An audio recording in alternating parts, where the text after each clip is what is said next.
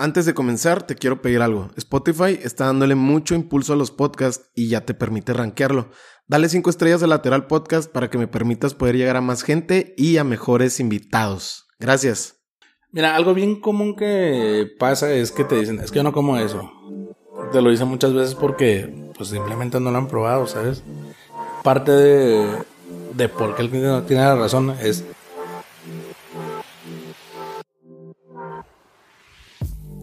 Hola, ¿cómo estás? Yo soy Mario Salinas y bienvenidos al Lateral Podcast.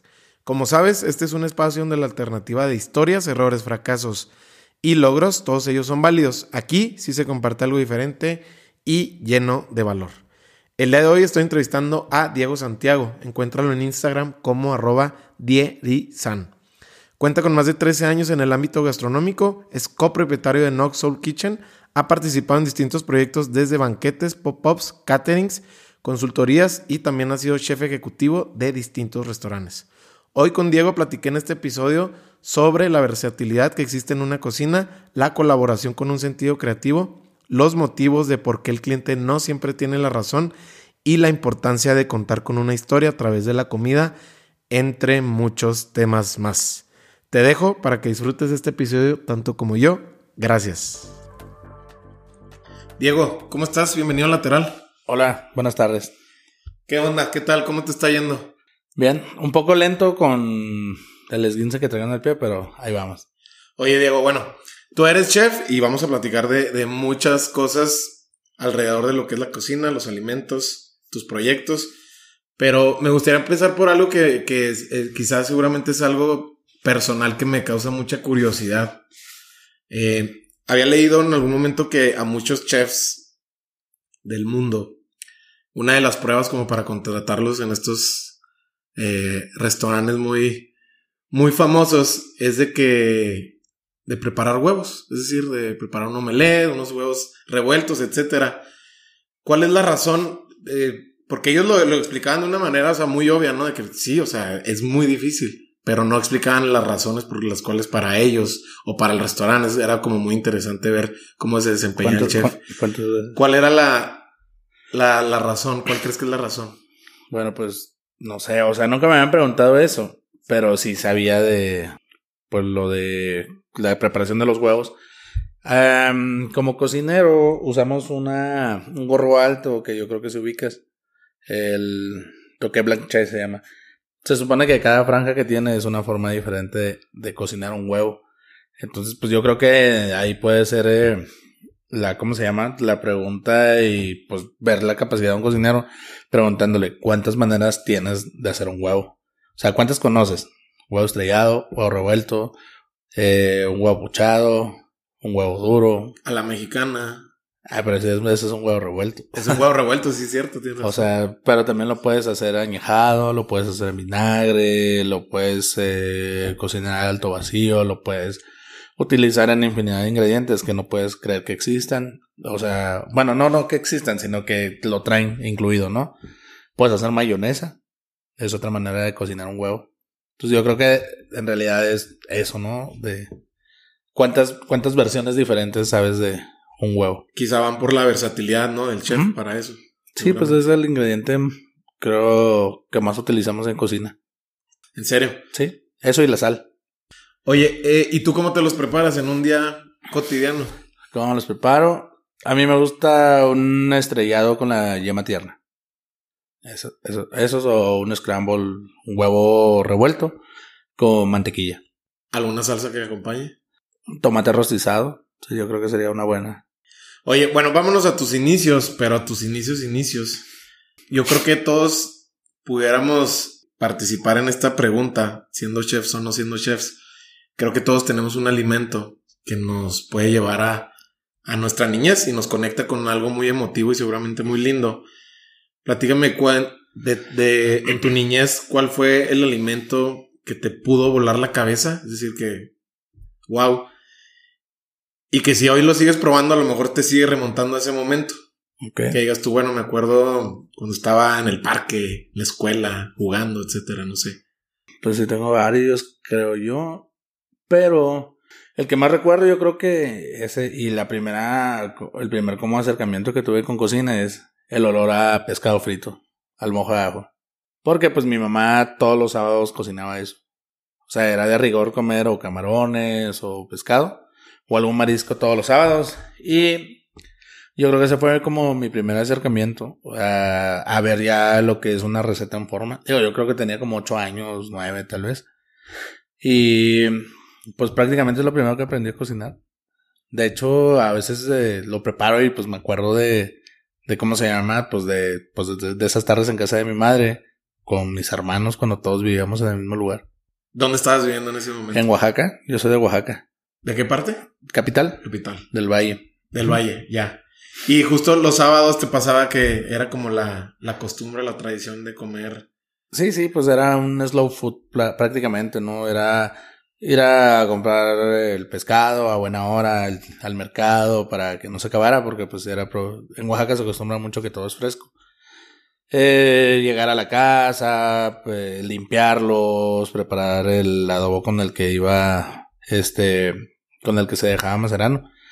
No sé, hacer la ensalada y todo ese rollo. era como que mucho de estar en familia y pues ya sentarse a comer, pues plácidamente prácticamente, o sea, tomándote tu tiempo y todo el rollo. ¿Te integrabas en esa, en esa, en ese momento a la hora de, estar en la cocina?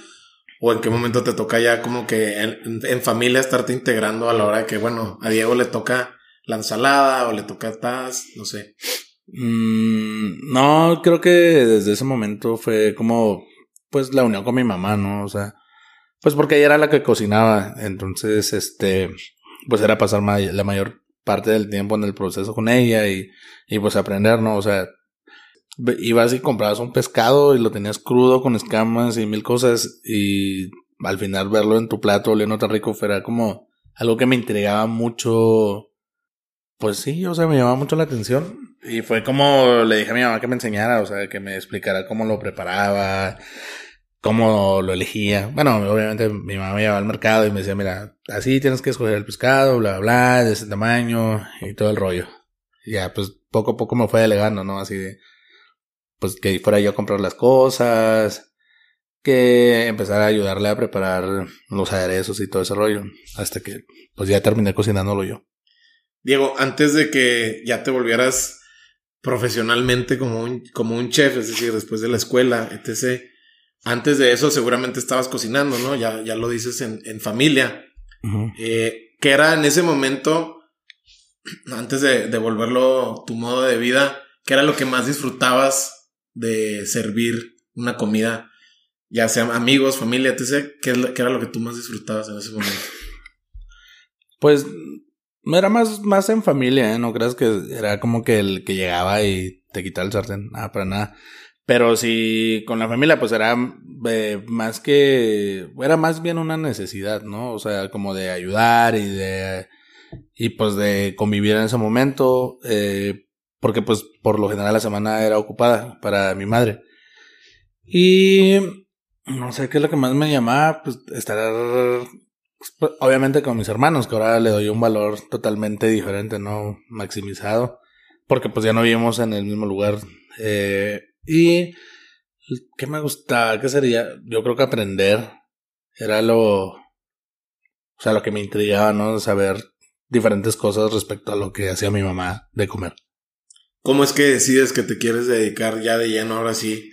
Entendiendo estos aprendizajes que mencionas, que se te hace increíble cómo ves un pescado crudo y ahí en el mercado, a cómo se ve y cómo sabe eh, en tu mesa ¿Cuándo decides o cómo es el momento en el que decides que ya te quieres, ya quieres estudiar y quieres desarrollarlo ya como profesión? Pues ya estando en la prepa, viendo o con idea de que pues ya te quedaban tres años para, para ver a qué te ibas a, dedicar toda tu vida, fue como pensar en qué quería hacer. Eh, en, allá en Oaxaca, la escuela que más cerca me quedaba era el ICUM de Puebla. Entonces era como muy llamativo, ¿no? Era como la carrera de moda y todo ese rollo. Y pues yo, aparte de que estaba de moda, yo como que lo tenía en la mente, ¿no? O sea, dedicarme a cocinar y pues yo creo que ahí fue cuando decidí, decidí estudiar. Vienes para acá, estudias en el, en el ISAC. En el ISAC. Y después de eso, ¿cuál fue tu primer trabajo entiendo que seguramente trabajaste estudiando. ¿Cuál fue tu primer trabajo durante, durante tu estadía en la escuela? En la escuela, mi primer trabajo fue el banquete de unos amigos. Así que yo creo que iba todavía a entrar a cocina en la escuela. O sea, iba como en primer tetra terminándolo.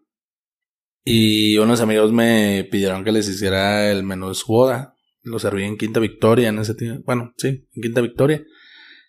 Y yo creo que ese fue el primero, pero fue eventual. De ahí trabajé en un casino que está allá en Plaza Cumbres. Bueno, estaba, que se llamaba Casino King. Que ya no está, es correcto. No, ya, creo que ya lo quitaron. ¿Y qué es lo que estabas haciendo igual ahí como responsable de cocina o estabas así auxiliando? No, era auxiliar de cocina. Ok. Ya había trabajado antes en cocina, pero pues no, no tenía como que la preparación para, para andar dirigiendo la cocina. Terminas entonces la carrera y qué era lo que, como que cuál era tu proyecto más ambicioso que tenías en ese momento con todo el ímpetu y su par. ¿Qué será? Pues yo tenía la idea de terminar carrera y dedicarme a viajar para conocer diferentes lugares y pues tener una carrera que me fuera útil para lograr eso, que era gastronomía. Esa era la idea, pero pues no, no, no fueron los planes que terminaron desarrollándose. ¿Por qué cambió? ¿Qué fue lo que pasó para que cambiara? Pues ya estaba trabajando eh, en cosas fijas, ya como que lo vas delegando un poquito a poquito. Eh, y de repente, pues ya no es tan fácil moverse. Tú estuviste, bueno, tú estuviste primero trabajando como parte de un equipo de trabajo, digo, sin ser el, responsable. Y luego después pasas como, como jefe de cocina o como chef. Y luego después pasas ya también como dueño. ¿Qué son las cosas o puntos ciegos que a lo mejor, siendo tú como jefe de cocina, cambian a la hora de ser dueño y también ser chef ejecutivo? No sé si hay, debe de haber puntos ciegos, ¿no? Que, que a lo mejor ya no tomas en cuenta, o sí tomas en cuenta a la hora de también decir, bueno, a mí me toca también pagar la nómina de todo mi equipo, ¿no? Además de que eh, soy el responsable. ¿Qué fue lo que, que notas que, que cambia para ti? ¿Qué cambia? Pues cuando trabajas para alguien, te preocupas más por el producto, ¿no? O sea, de el resultado final. Pero ya cuando ese dinero también viene de tu bolsa, o sea, ya el de comprar insumos y todo ese rollo, pues yo creo que trabajas más la parte administrativa y es lo que a veces no ves como cuando nada más estás contratado, ¿no? De cuánto dinero requiere a veces desarrollar un proyecto, desarrollar una cena o comprar un insumo. Ese yo creo que sería uno, el sentido pues de, ¿qué sería? Como de pertenencia, yo creo que también es importante.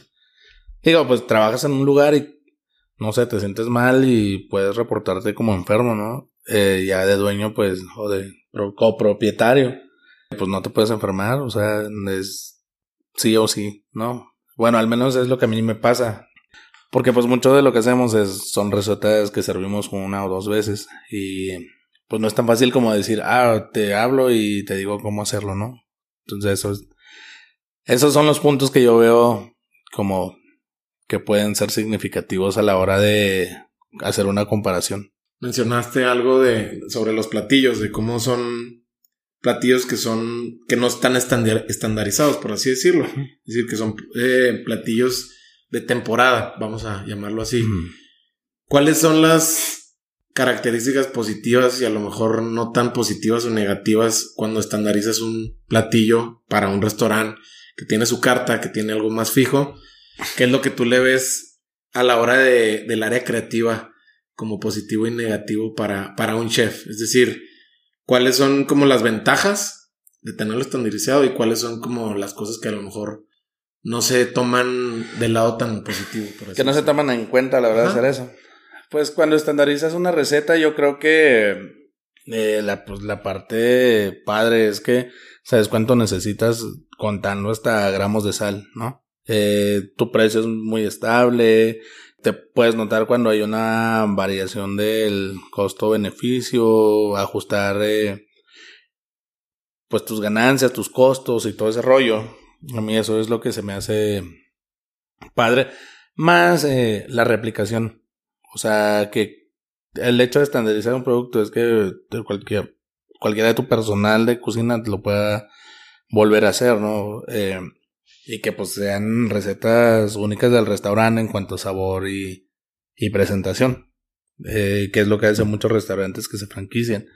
Y lo que a veces causa problemas, y también me ha tocado batallar un poquito algunas veces, es que eh, muchas veces cuando se hace una estandarización no se cuentan las mermas de producto a la hora de cocción. hay cosas que varían mucho, ¿no? Hasta de precio o de calidad por temporada, ¿no? Por, no sé, tal vez, no sé, el tomate es de temporada tal tiempo, entonces su rendimiento baja. Ocupas más, el precio es más alto y pues muchas veces eh, los dueños no entienden eso, ¿no? Que puede haber ese, ese pequeño margen cuando manejas un producto pues tan volátil como los vegetales. El limón. O el limón. no, eso no. Imagínate. más claro imagínate que estandarizas un ceviche en 35 pesos en un menú para una cadena de, de restaurantes que va a abrir. Y en ese momento sube casi el triple. ¿Qué es lo que haces tú como chef a la hora que te dicen los dueños? A ver, Diego, se está marginando el, el, índice de ganancia del restaurante y por ende las utilidades y por ende pues no les encanta a los dueños. ¿Qué es lo que tú has hecho en la realidad como para darle un poquito el giro o sacarle la vuelta? Por ejemplo, cuando he recibido proyectos así, lo primero que hago es un análisis en cuanto a, ¿cómo se llama? A sus recetas. De ver cantidades de producto. No sé, platos armados, digamos, cuánto llevan de proteína, cuánto llevan de guarniciones. Y ver el costo que manejan. Primero es hacer eh, los costeos para checar que tengan un. que sean coherentes, primero, porque a veces hay errores en esa parte. Hacer regla de tres y checar los, los precios de venta. Creo que es lo primero.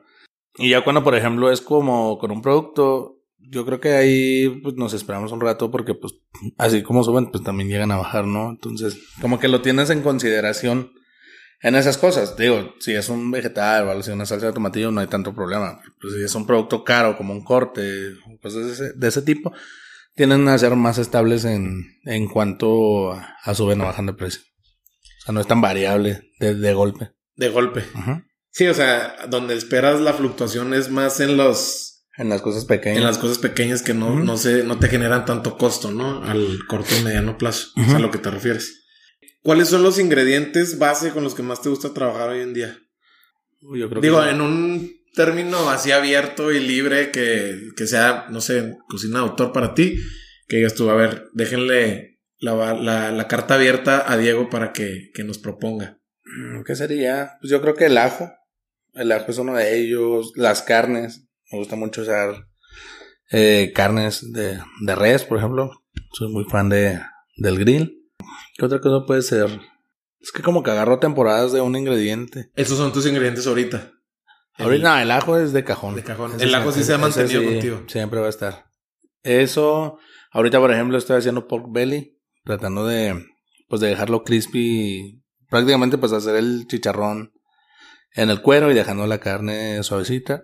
Entonces ya lo hicimos Thai, ya lo hicimos tacos, ya lo hicimos de dos o tres formas. Eh, yo creo que es el que como que traigo ahorita pegado. ¿Qué otro podría ser? Mm, la carne de puerco también le, hemos estado utilizando bastante. ¿Cómo la, ¿Cómo la has preparado últimamente? Últimamente, pues la hemos ahumado, hemos hecho pulled pork, em, ahorita estoy haciendo pork belly, lo, hacemos una salsa de chicharrón para, para los chilaquiles mañana vamos a hacer asado. O sea, es como que muy variable. ¿Y cuál, cuál es la carne? A ver, ¿cuál es la carne donde encuentras más margen como restaurantero eh, a la hora de, costo-precio al público? Pero que, que tenga, bueno, que sea atractivo a lo mejor para el mercado aquí local. Que tú le digas, bueno, estos son de la clase que yo sé que casi siempre encontramos buena respuesta y tiene buen margen, porque a lo mejor me puedes decir algo que se sale a lo mejor de mercado, pero que sí tiene buena respuesta, algo que, que, tenga buena respuesta aquí. Yo creo que la carne de cerdo es este muy aceptada. Hay muchas recetas que pueden variar con eso y, y pues a casi toda la gente le gusta. O sea, te lo puedes servir en un sándwich, te lo pueden servir como, como en un guisado, asado, chicharrón, ¿sabes? Y el precio costo-beneficio es, es eh, más estable comparado con el, por ejemplo, con el, con la carne de res, que pues obviamente pues ya tiene un costo más alto que la carne de puerco. O sea, yo, yo la veo como más estable, como para utilizarla, eh, no sé, para un negocio. Diego, me gustaría saber si tú, como buen chef, caes en la, en la trampa de la perfección a la hora de, de, de dirigir un equipo de trabajo en una cocina. Y si es así, ¿cómo lo, cómo lo manejas para que no te, no te juegue como en negativo, sino que te juegue a favor? ¿Qué será? No, no creo que sea tan, tan posesivo en ese punto de que, pues me cierre, ¿no? O sea, sí soy abierto a escuchar, pero pues sí, muchas veces. Y lo que me pasa es que ya tengo algo muy diseñado en mente y pues quiero seguir esa línea. Y, puede parecer que soy muy terco, pero en realidad si hubo como que una retroalimentación antes, no sé, con algunas otras personas o con las mismas personas que voy a cocinar para, para, para llegar al punto en el que queremos estar, ¿no? Entonces, no sé, yo creo, yo, yo te diría que, que no soy así tan obsesivo, pero, pero pues no sé, igual te pueden decir otra cosa, porque sí soy medio neurótico. Sí, digo, claro que, o sea, al final del día no es lo mismo cómo nos vemos después de, de una jornada de las horas que tú me digas, a cómo te ves en el momento cuando la camotice se viene y pues estás actuando, ¿no? Porque ahí te tienes que volver totalmente accionable, no puedes abrirte a la teoría y decir, ah, no, en, no, en ese momento es, es verde y verde va a ser. Aunque ya no haya verde, tiene que salir verde. O sea, se marca una línea en la que no hay, como digamos, hasta, si lo quieres ver de una manera muy fea, opinión, ¿no? O sea, porque se supone que ya está hecho y así tiene que ser.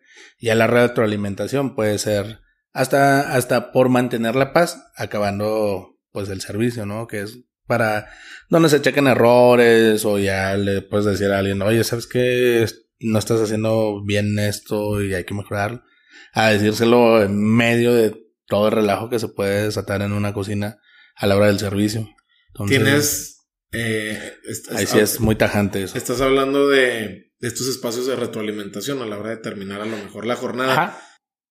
¿Lo has llevado a una retroalimentación más one-to-one o siempre es abierto al equipo y te, te, vas dirigiendo?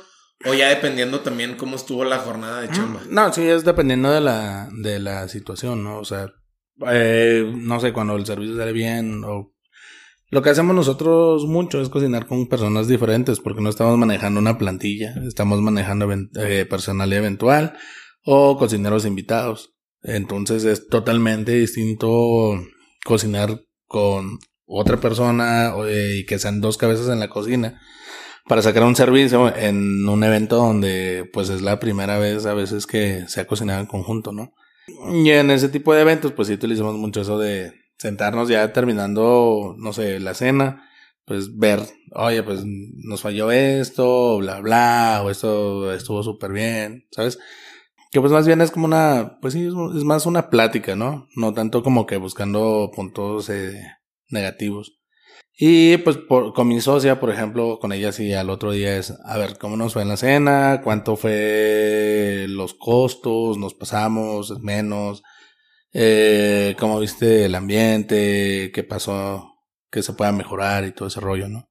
Eso sí, es, es así siempre, eh, esa junta siempre se hace durante estos eventos de pop-up que ahorita vamos a platicar un poquito de qué se tratan, ¿te toca en algún momento durante la, el evento salir a tomar el pulso del evento o siempre estás de back office acá con la gente de, de cocina? Mm, no, el tipo de eventos que hacemos dentro de lo que es Nox, eh, sí se sale a hablar con el cliente. Digo, porque pues muchas veces pues es eh, un menú muy a mis pistolas, ¿no? O sea, de que Va a haber cena en Nox, eh, hay tantos lugares y gustas venidos, son 6, 7 tiempos, hemos servido hasta 15. Y el cliente pues te dice que, que sí, pero no tiene idea de qué le vamos a servir. O sea, el menú siempre es sorpresa. Entonces sí se trata de, de salir a hablar con el cliente para ver que pues, le esté gustando todo, de ver cómo van eh, en tiempos y todo eso. Hasta que, el, hasta que el mismo servicio te lo permita, ¿no? Ya llega un punto en el que pues ya no te da tiempo de estar saliendo. Hay margen de corrección cuando un cliente te dice que que no le está gustando los tiempos que le están llegando a su, a su mesa. O simplemente es, pasas al siguiente tiempo, pasas al siguiente platillo para, para lograr convencerlo que, de que la propuesta vale la pena para, para ellos también. Eh, no, sí hay margen, margen de corrección, digo, también a veces pues nos equivocamos, ¿no? Entonces, sí, sí se hace eso, o sea, si a alguien no está gustando, pues se le pregunta por qué y se trata de, de componer en el momento. Pero pues siempre la retroalimentación con los clientes, o sea, primero como que hablo con ellos de explicarles qué le estoy sirviendo en el momento y todo ese rollo. Y al último es salir a ver qué les pareció su cena y, y todo, ¿no? Entonces, sí se puede componer y no sé, si nos ha tocado alguna que otra vez que alguien se moleste, pero por, por detalles. Siento que todos han salido contentos. Entonces, y siento eso en base a de que pues toca salir a hablar con el cliente cara a cara para, pues, para ver si le ha agradado lo que, lo que fue a cenar. Sí, porque normalmente es muy grato, ¿no? Cuando el chef sale, porque te habla mucho como de la calidez del mismo servicio como tal, o sea, que inclusive el chef tú lo veas, a pesar de que sabes que está en chinga ahí atrás, pues se tome 5 o 15 minutos para platicar con los comensales, pues creo que es muy grato, y muy cálido. Pero seguramente habrá gente que dice, bueno, si él me está preguntando, que seamos honestos, que le digamos qué le pareció, pues vamos a hacer el ejercicio, ¿no? De retroalimentación. Entonces seguramente hay veces que llegan cosas que te giran al aprendizaje o a decir, bueno, ok, estoy recibiendo esta retro, eh, vamos a tomarla en cuenta, ¿no? ¿Cómo a, la hora de cuando tú tienes esta clase de eventos, justo que me platicabas que, que mañana tienes, tienes uno, ¿Cómo se ve un día de trabajo? Digo, yo sé que hay una, una preproducción, por así decirlo. Eh, ¿Cómo se ve un día de trabajo? Llámame así como que al detalle de todas las diligencias que, que cubres como a la hora del evento. Se hace, pues, primero, bueno, pues se saca el menú, se hacen las compras, ¿no? Por ejemplo, antes cocinábamos uno o dos días antes, porque como eran eventos nuevos, no sabíamos cuánta gente iba a asistir. Ok. Eh, pero ahorita ya está como más estandarizado. Entonces ya tienes como un volumen ya establecido de personas que van a ir. Eh, pues que se hace, por ejemplo, mañana hay que llegar a, hacer eh, cocciones para tener las proteínas listas a la hora del servicio, a corte. Hay que hacer salsas, algunos aderezos que, sus, que se hacen al momento tenerlos todos listos, se habla con el, por ejemplo, mañana va otro chef a ayudarme, eh, va de invitado y pues se habla con él de ver cómo vamos a salir en servicio, que muchas veces de quién va a sacar el primer tiempo, el segundo, o siquiera que haya algún eh, cambio. Se habla con el personal de servicio para hacer un tipo briefing, una junta, donde se dan especificaciones de, no sé, hay un alérgico a los mariscos, hay, hay, que, hay que avisarlo, ¿no? Hay un compañero. Eh, o viene una persona y quiere que le entreguen flores a la, a la pareja, ¿no? Entonces, se hace como ese tipo de reuniones para, para no estar a la mera hora pues batallando, ¿no? Ajá. sobre todo pues con esas escenas que se supone que pues, ya están más establecidas y a veces pues es como un poquito Mm, como revuelto el, en el inicio por el hecho de que pues son platos que nada más has hecho una vez, ¿sabes? Entonces es como que agarrar un poquito el ritmo. ¿Cuál es como, llévame como a, esos momentos cuando tienes pláticas con, cuando llevas invitados, chefs invitados, que seguramente pues ya los conoces, quizás hasta son cuates, pero muchas veces a lo mejor son gente que, que tú dices, bueno, me gusta cómo trabaja, eh, tiene muy buena reputación, vamos a invitarlo justo lo dices ahorita, pues son platillos nuevos, por así decirlo. O sea, que, que a lo mejor sí tienes experiencia, pero es decir, en ese momento son nuevos porque van para esta clase de invitados, con estos tiempos, con este ritmo. Que es la. ¿Cómo llevas una plática a la, hora de acomodar lo que tú también traes en tu cabeza, justo como me dices? Porque ya traes una línea y esa línea la comparten o van creando juntos esa línea a la hora de, del preparativo, por así decirlo. Eh, bueno, hablando de, por ejemplo, cuando invito a, a otro chef, es pues más bien agarrar eh, la idea de él, ¿no? Pues es el invitado, vamos a cocinar lo que la otra persona quiera. Eh, por lo general, pues cuando hacemos eso, antes de, pues, de servir, sacamos el menú.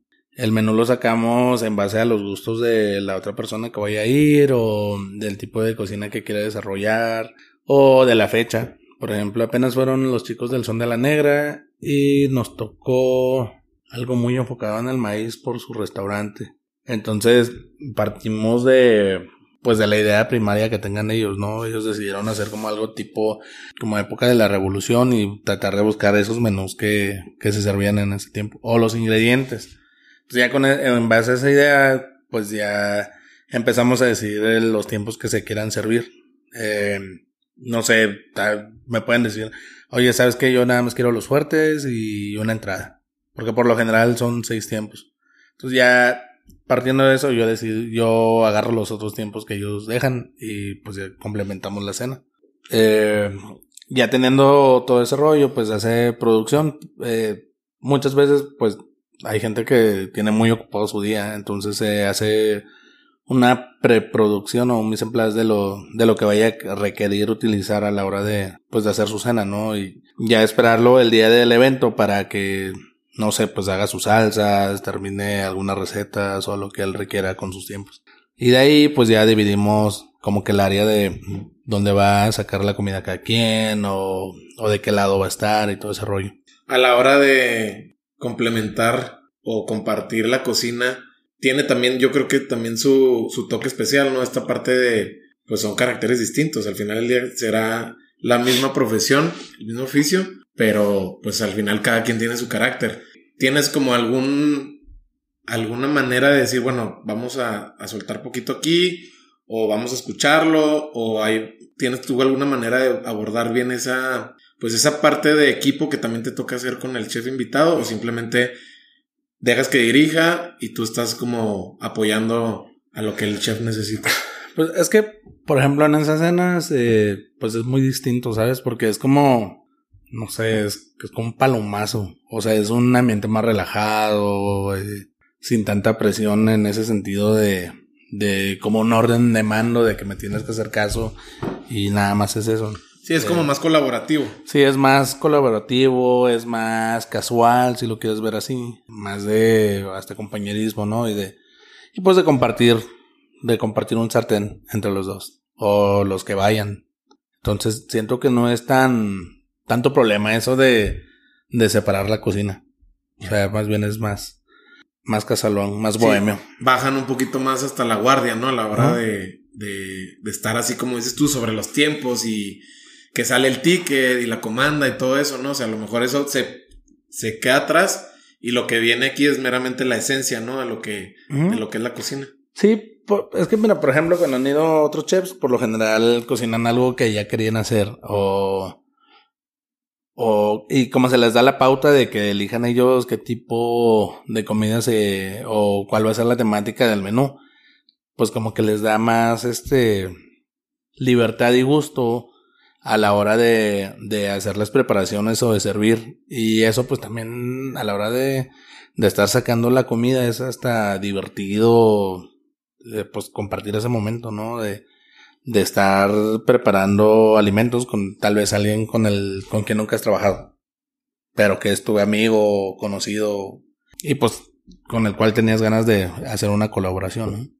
Sí, se vuelve un ambiente, como dices tú, o sea, colaborativo y donde a lo mejor muchas formalidades se diluyen como para estar atentos a lo que realmente les hace sentido y toma valor, ¿no? A la hora de, de este tipo de eventos, ¿no? es decir, sí la formalidad de obviamente entregar el platillo al 100%, emplatado, etc.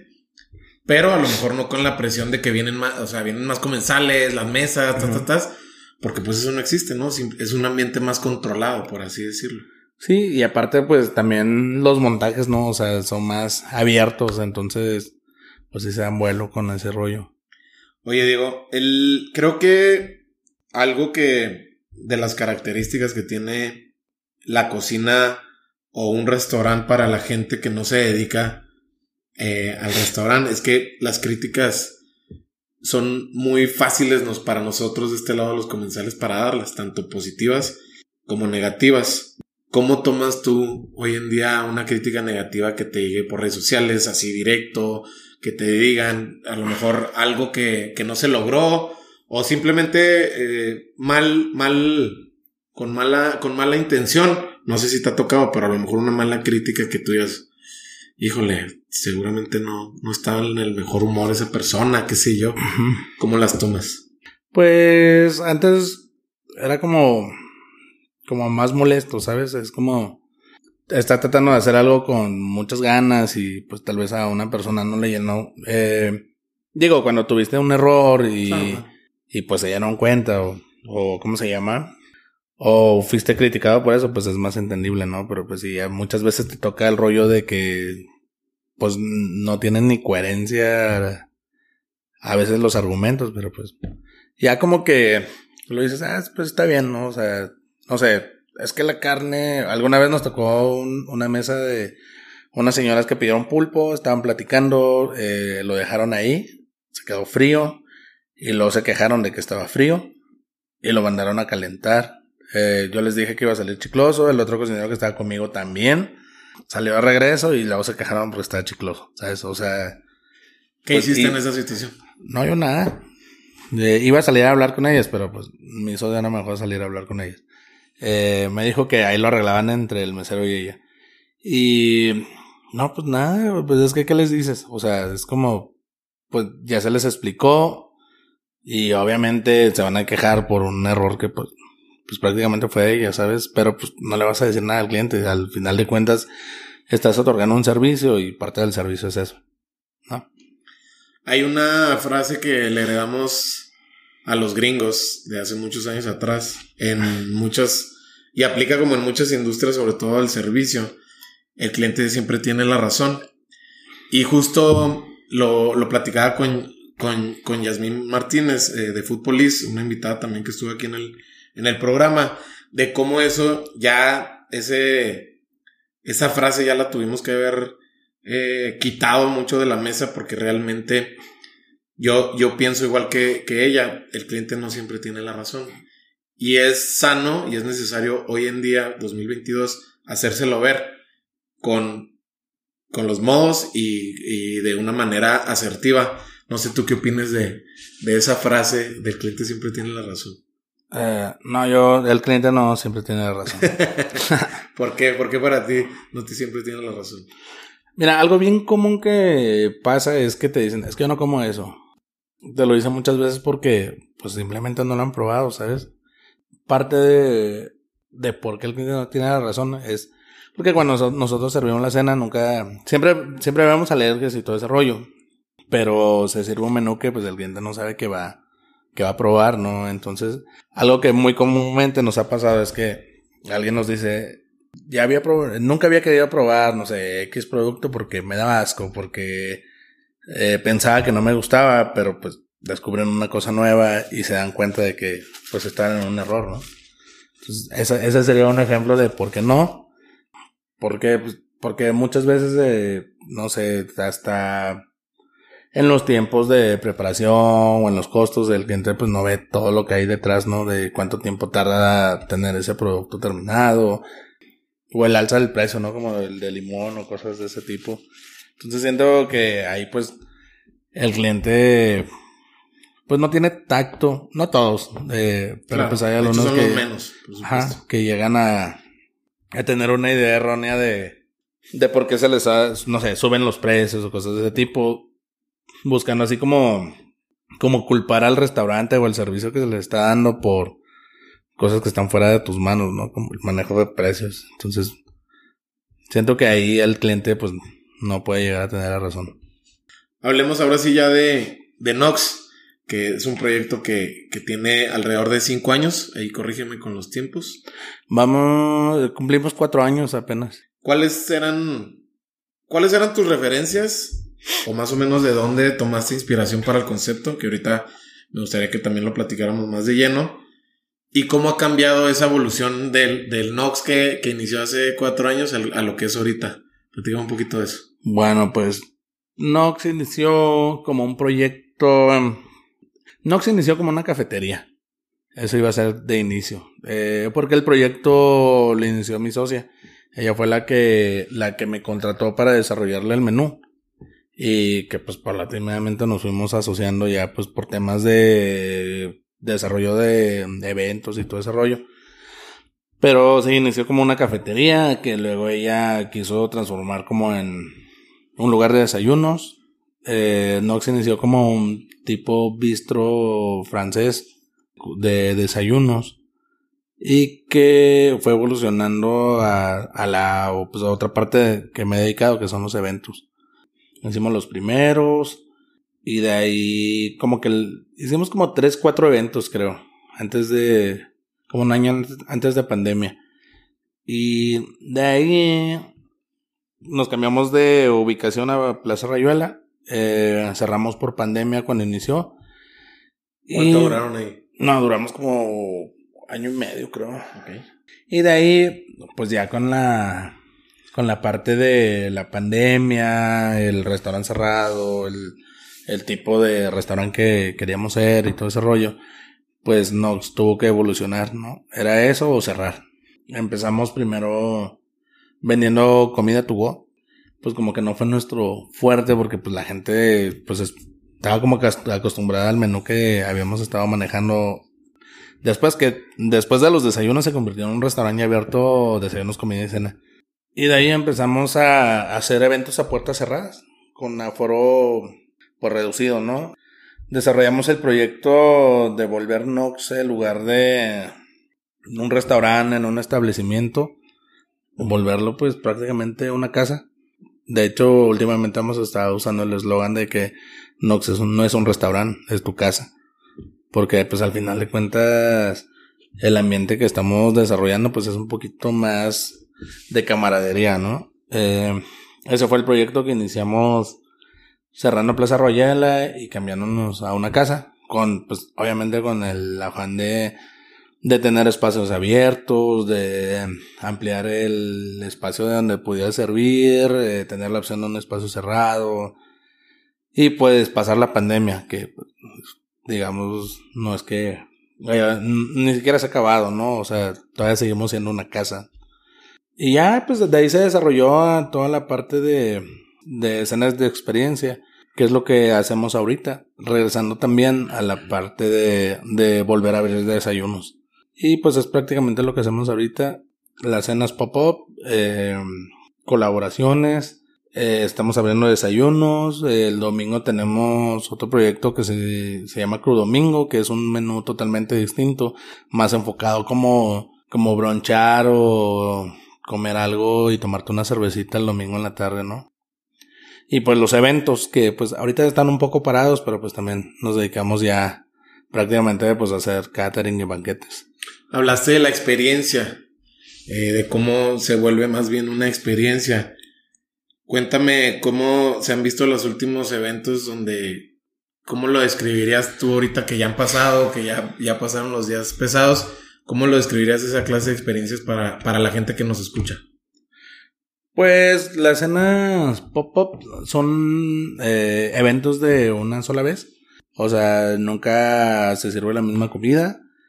Y pues manejamos un menú que se llama omakase prácticamente el chef te sirve, el chef o el chef invitado te sirve un menú desarrollado a los gustos de él. O sea, en los tiempos que él decida, pueden ser desde 4 hasta 14, dependiendo de quién sea.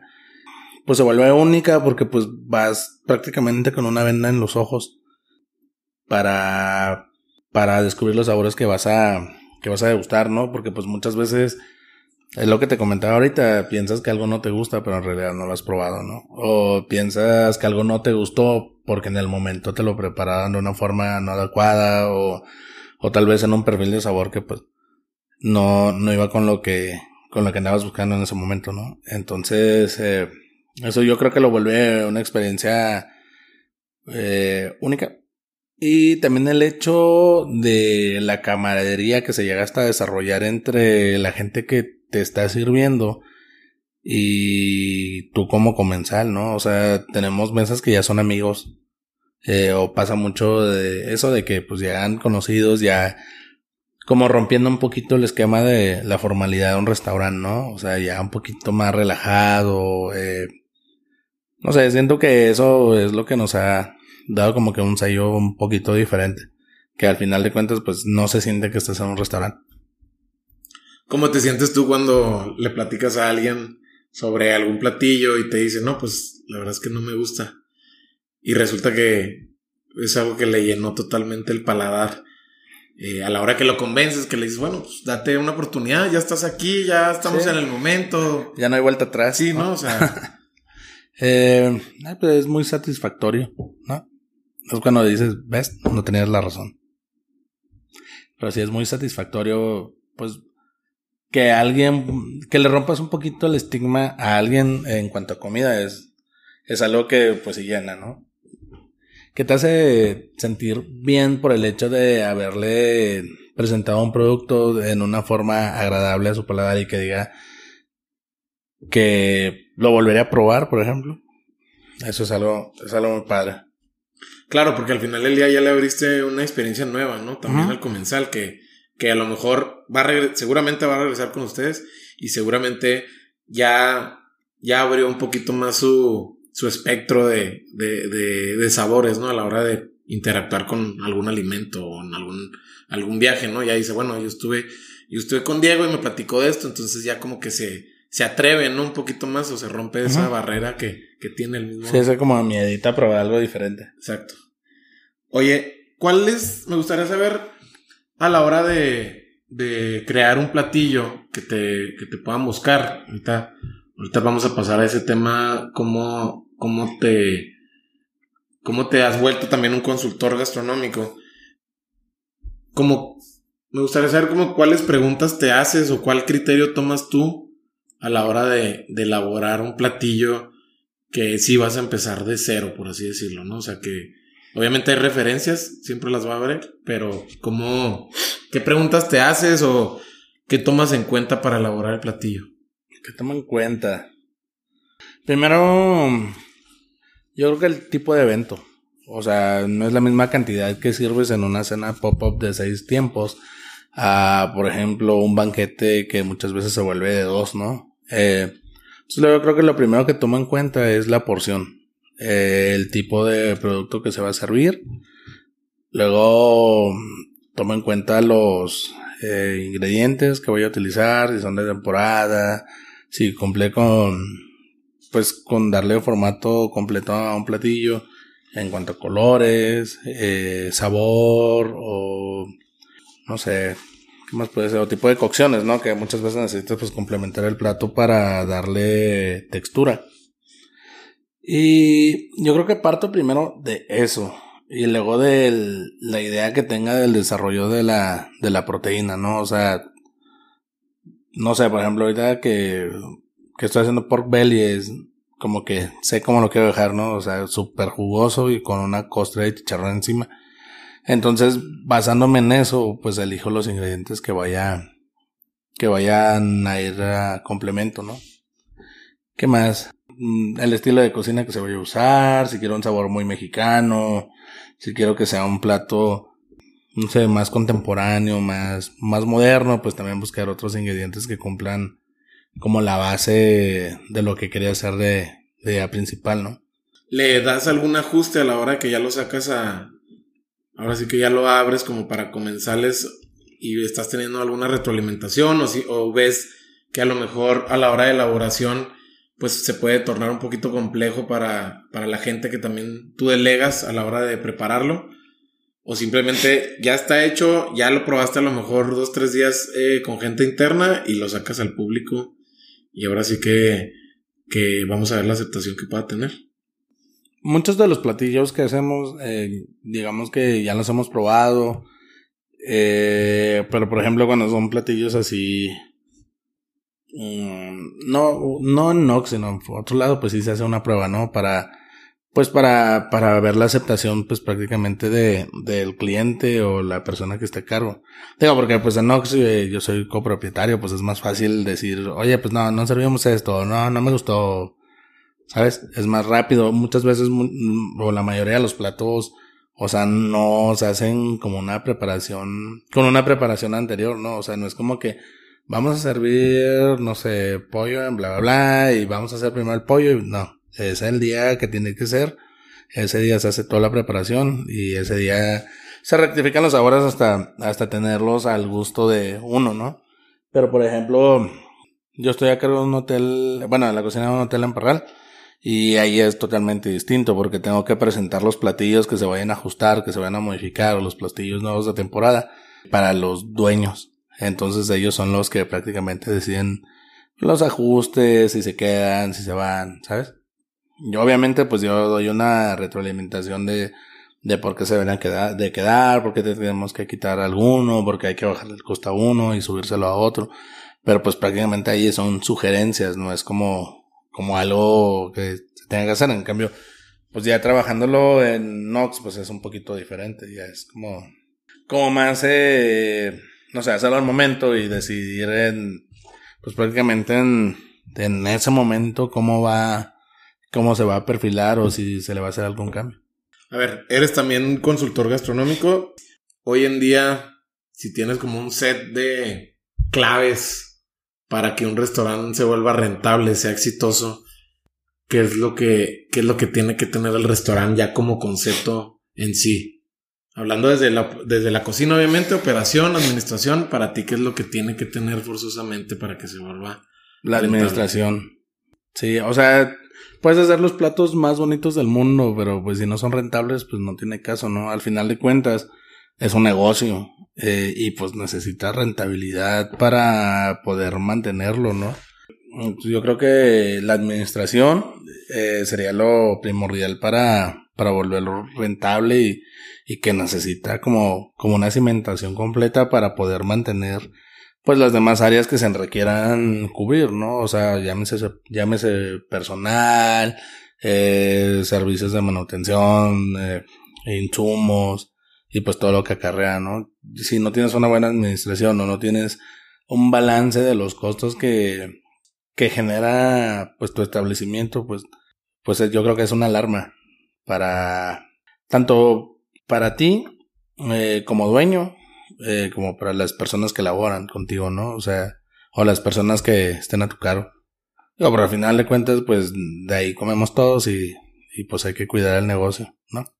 ¿Cuál es el, ahora ya hablamos de lo, de lo, de lo básico, del ABC como para volverlo rentable, pero cuál es el valor agregado para mantenerlo con una constancia y consistencia a un restaurante? Hablando de que hoy en día pasa que nos toca ver muchos restaurantes que son de paso, un año, pero para que tú, tú que le ves o qué, qué, qué dirías que es lo que necesita, además de una buena administración, una administración sana, para que tenga un restaurante que se mantenga en el tiempo, 5, 10, 15 años. Pues yo creo que identidad, eh, innovación. Eh, digo, el cliente siempre quiere encontrar algo distinto, ¿no? Entonces, si tú le estás dando es como, como darle un dulce, no, dar, no, dárselo, no darle la bolsa, sino estarle dando uno en uno, pues lo vas a tener cautivo. Eso, eh, un buen ambiente laboral también es súper primordial, primordial en los restaurantes. Digo, ese modelo como de trabajo a mí se me hace padre porque pues la gente lo, ya lo ve como más familiar en cuanto al apego que tienes con el personal y pues los hace como un equipo de trabajo más eh, funcional a cuando no manejas esos buenos ambientes y se vuelve hasta pesado, ¿no? Para, para las personas que laboran, pues durar en esos trabajos o, o incluso hasta ir. Se vuelve medio, pues medio pesado eso. ¿Qué otra cosa puede ser? Eh, publicidad, yo creo que es importante en estos tiempos. Y pues un constante, bueno, un cambio.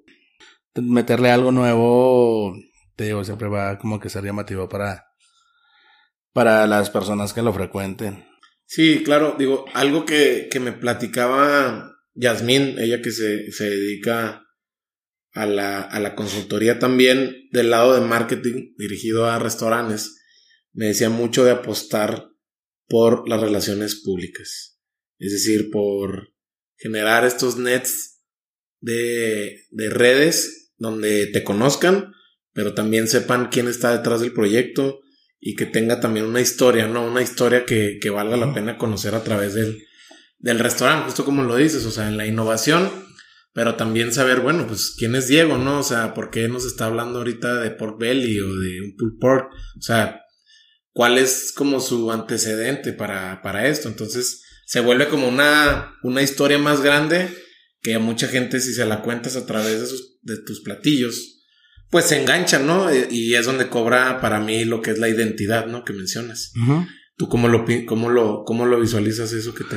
Sí, pues es que, por ejemplo, el ejemplo que te puse ahorita de, pues, que la gente que se ha vuelto un cliente frecuente de nosotros ya lo ve como, como más ir a ir a, a comer a casa de un conocido que llegar a un restaurante, ¿no? Eh, yo siento que parte de, de lo que es Nox como identidad es eso, que volvemos a, pues al cliente a, una, a un ambiente de confort donde pues se siente más suelto, más cómodo y pues siento que esa es una gran publicidad que pues tal vez no se ve tanto en redes, pero sí se va de boca en boca, ¿no? Que es muy poderoso. Yo creo que eso es lo que nos da identidad a nosotros, ¿no? El trato con la persona, que lo hacemos un poquito más alejado a la parte de tenerlo como negocio, si lo quieres ver, o sea, esa frialdad que se vuelve ganar dinero con algo, a la parte de que pues también vean que se hace con gusto, ¿no? O sea, yo creo que comer el plato de alguien que ves que lo está haciendo con gusto, pues es algo más reconfortante. Sí, digo, la verdad es que justo lo platicaba con la gente que te conoce, cómo verte la pasión que le pones a la elaboración, a la, a la cocina, pues también contagia, ¿no? Y dices tú, bueno, justo eso que, eso que yo estoy viéndole al chef, pues lo estoy viendo aquí en el, en el, en el platillo, ¿no? O sea, lo, lo estoy saboreando, ¿no? Esa, esa, esa pasión por lo que, lo que él quiere transmitir o comunicar a través de ese platillo, ¿no? El hecho de, y ahorita lo decías también, el hecho de que haya una historia detrás es como, como que la gente le llena, ¿no? Es parte de lo que, que esperan en su experiencia. Sí, porque al final del día ir, ir a un pop-up con ustedes o a este evento que me dices que tienen los domingos, un desayuno, pues es un apapacho, ¿no? Porque al final del día si fuéramos tan racionales y lógicos, pues al final del día pues tú dices, güey, pues yo como aquí en mi casa y se acabó, ¿no? Y lo que le sigue y lo que le sigue. Pero pues vas por un momento, vas por una experiencia y esa experiencia tiene un fondo. Y ese fondo muchas veces si se lo platicas a través de una historia, pues cobra un valor, un valor que no lo puedes medir inclusive. Sí, claro. Sí, sí. Y pues yo creo que eso está padre, sobre todo a la hora que estás comiendo, ¿no? Que, que aparte de tu comida y que estés disfrutando algo, pues que tengas un buen ambiente, o la atención de que te expliquen qué estás consumiendo, pues le da un valor totalmente agregado a esa comida. Diego, me gustaría preguntarte que es algo que, que, yo creo que tú sí lo, lo pudieras este, comparar. Eh, se habla de, del comercio justo en, en muchas industrias, hablando de, de la de alimentos. Yo he visto en Oaxaca cómo cada vez es una cadena de producción que, que a toda la gente que salpica creo que se puede dignificar de una mejor manera y se está haciendo ya hoy en día. ¿Qué tanto crees que le falte al, al ecosistema local a través de, de, los restaurantes para volver una, una, una, economía o un comercio más justo para la cadena ¿Un comercio local? Exacto. O sea, es decir, digo, yo sé que hay, hay cosas que no se pueden comparar, pero a lo mejor para empezar ese camino que hay mucha chamba de por medio. ¿Qué, qué, qué crees que es lo que le falta a Chihuahua para ¿Qué es lo que le falta? Pues es que yo siento que mucha de esa parte está industrializada. Ya, ya es más como enfocada en tener pues estandarizaciones o todo ese rollo. Y en cuanto a tiempo, por ejemplo, pues no es lo mismo ir a comprarle a una persona en un mercado un producto y volverlo a como tu proveedor, por así decirlo, de, no sé, X cosas, ¿no? tomates. Eh, a tratar con una persona a la cual, la cual le haces una llamada y te llega. Eh, también, pues yo creo que en el comercio justo, pues, ¿qué vendría? Pues los costos, por ejemplo, de los productos este orgánicos es muy alto. Eh, no hay como una estructura de dónde conseguirlos. O sea, sí se consiguen en Chihuahua. Eh, hay muchas personas que están haciendo brotes, que están sembrando sus propias cosas, pero pues es un mercado más aislado. Siento que falta como que un poquito de unificación por esa parte mm, digo, la, la, parte de los restaurantes pues ya está un poquito más unificada, ¿no? Ya, ya se desarrollan diferentes proyectos, eventos, mmm, ya hay unificación pues, de varios, de varias personas que trabajan en el medio, pero falta una unificación de los productores primarios como para poder lanzarlo y pues tratar de darle esa, esa parte de dignificación al consumo local, ¿no? O sea, llénanos a la, a la parte primaria, que pues vendrían siendo agricultores o gente que se dedique a hacer sus quesos, qué sé yo. Algo de eso, no hay, no hay como que tanta, como que tanto evento de ese tipo.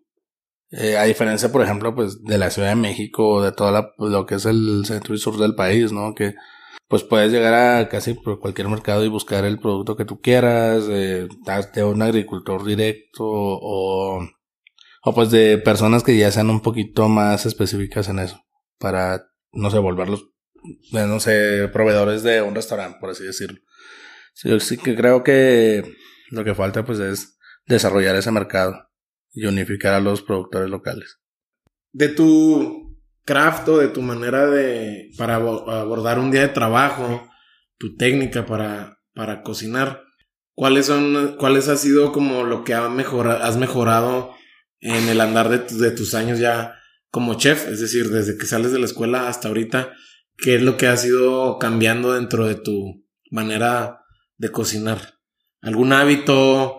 Los, estos ingredientes que a lo mejor ya te apalancas un poquito más o simplemente es tu manera a lo mejor de de conceptualizar lo que tú quieres lograr ese día o en ese evento o cuando vas a tener un banquete, etc. Ok, pues que es lo que más, pues mm, yo creo que ha sido una evolución, ¿no? O sea, digo, empecé la carrera y trabajando pues con cierta gama de sabores que pues, conforme han pasado los años pues han ido agregando, modificando, complementando. Entonces siento que ha ido evolucionando mi cocina de una digamos desde la parte de un tallo que fue lo primario que traía en mi conocimiento hasta pues ahorita que pues ya son las ramificaciones de las cosas que he probado, las cosas que he conocido en otros lugares o la cocina de otras personas que he visto cocinar incluso de una u otra forma afectan el sabor que yo desarrollo. Entonces yo creo que pues ese sería el cambio que he visto en el paso del tiempo. Diego, dime algo, si estuvieras sentenciado a pena de muerte, ¿cuál sería la última comida que te gustaría disfrutar? Ah, yo creo que tacos al pastor. ¿Algún estilo de algún lugar, alguna salsa? ¿Con qué lo acompañarías? Uh, ¿Qué, estarías tomando? Una Coca-Cola de vidrio. Regular, obviamente. Sí, claro, con un vaso de hielos aparte. Tacos, ¿cuáles serían? Mm, bueno, entonces si fuera eso último, los cambiaría por unos tacos que están en Oaxaca de un señor, se llaman tacos del paisa. Yo creo que pediría tacos de él, de suadero, con salsa de tomatillo, guacamole y cebollitas eh, sofritas. Eso ¿Cuántos, ¿Cuántos tacos? Vete grande, es tu última comida, Diego. Ah, no, cada vez que voy a Oaxaca. O sea, voy específicamente a verlo a él. Imagínate que estás sentado y te, y te van a electrocutar, güey. No, no necesito pensar en eso. Nada más solo necesito pensar en que voy a ir a Oaxaca y voy a ir específicamente a esa taquería. O sea, me voy con hambreado. O sea, voy. O sí, casi, casi así de que, oigan, vamos a ir a comer ahí. Eh, las últimas veces, pues he ido con mis hermanos y mi mamá y es como, vamos y hasta, hasta que ya no entre ni uno. Yo creo que me comí como unos, unos 16, más o menos. Sí, más o menos, unos 16 tacos y una coca. Ya. Eso sería lo último que pediría. Muy bien. Diego, ya por último, para estar cerrando, platícame cuáles son los proyectos que, que tienes por, como parte del NOX. Sé, que también estás eh, colaborando en este hotel y qué otros proyectos se vienen para, para ti. En ¿Qué se vienen? Pues ahorita tenemos la parte de las cenas que desarrollamos con Nox, eh, estamos tratando de aperturar desayunos, con el hotel pues estado en constante evolución, entonces yo creo que pues va a haber cambios dentro de, de lo que hay en el hotel allá en Parral. Eh, hay un proyecto para, para unas personas eh, de abrir un restaurante eh, que se está desarrollando ahorita. Tenemos unos eventos fuera de la ciudad. pensamos también eh, ramificarnos en diferentes eh, como áreas de la cocina. Digo, pues ya tenemos la parte de, de no que el restaurante. Estamos viendo terminar de sacar una, una, ¿cómo se llama? Una línea de vinos. Eh, estamos también con nuestra parte de productos envasados, conservas, salsas. Y también queremos sacar una línea mezcal. Que ese proyecto ya lo, ya lo llevamos desde hace como un año. Pero pues por una u otra cosa lo hemos estado deteniendo, deteniendo. Pero pues ya está casi en puertas. ¿Qué más tenemos? Y pues yo creo que es, es por lo pronto es eso. No, pues se, escucha bastante chamba, ¿no? pero es divertido. Ya, ya, ya, ya. El mezcal eh, fabricándose en Oaxaca. Sí, claro. Sí, sí, sí, así. Eh, eh, de Santiago Matatlán, de cierto palenque, con cierto productor y todo el rollo. O sea, sí, es como, pues, bien rastreable todo el rollo. Diego, no sé si quieras agregar algo más. Ah, pues muchas gracias por haberme invitado. Mucho gusto. Y pues ahí sigan, en, encuentran a Diego. ¿Dónde te, bueno, yo te, yo te veo muy activo en Instagram. ¿Cuáles son tus redes más activas? Pues Instagram, yo creo. ¿Cómo te encuentra la gente? En Instagram como Dierizan que es un anagrama de Diego Ricardo Santiago.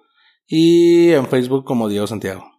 Eh, la página del restaurante pues es Noxol Kitchen y la del hotel es Hotel Real de Viesma. Súper. Ahí los voy a poner de todos modos en las notas del episodio para la, que la gente te siga. Muy bien. Gracias, Diego. Y eso fue todo por hoy. Te recuerdo que este episodio y todos los demás los encuentras en cualquier plataforma de audio digital. Y tú ya sabes qué hacer. Si este episodio te gustó, por favor compártelo por WhatsApp también suscríbete en iTunes y califícanos con 5 estrellas. Eso nos va a ayudar mucho para llegar a más gente. También nos puedes seguir en Spotify y activar la campana de notificación para que no te pierdas ningún episodio. Por último, me encuentras en Instagram como Mario Salinas. No olvides mencionarnos en tus historias a Diego y a mí si conectaste con algo de lo que escuchaste. Nos vemos en el próximo episodio.